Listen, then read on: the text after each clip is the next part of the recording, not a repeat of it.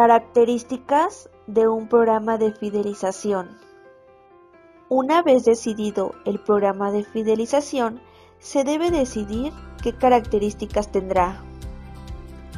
De exclusividad.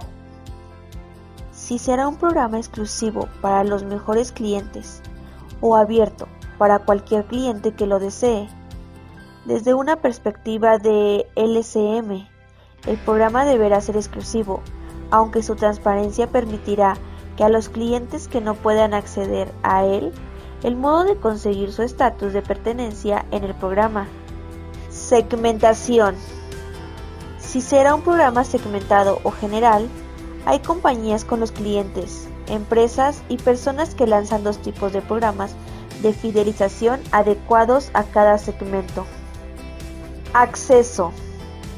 Si el tipo de acceso, el programa es gratis o mediante el pago de una cuota, consideramos que cobrar por un programa de fidelización carece de todo sentido, pues el objetivo es premiar al cliente ya que paga con su repetición. Un programa de fidelización de pago no es más que un nuevo producto que se incorpora al portafolio. Soporte. El tipo de soporte que daremos al programa.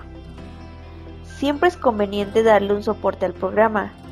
El programa es que las tarjetas son demasiado vistas.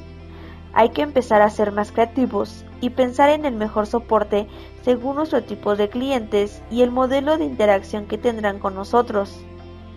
Partners. Casos típicos son las asociaciones de comerciales de un buen barrio. El principal problema de esta medida es que la asociación del programa a nuestra marca es más difícil.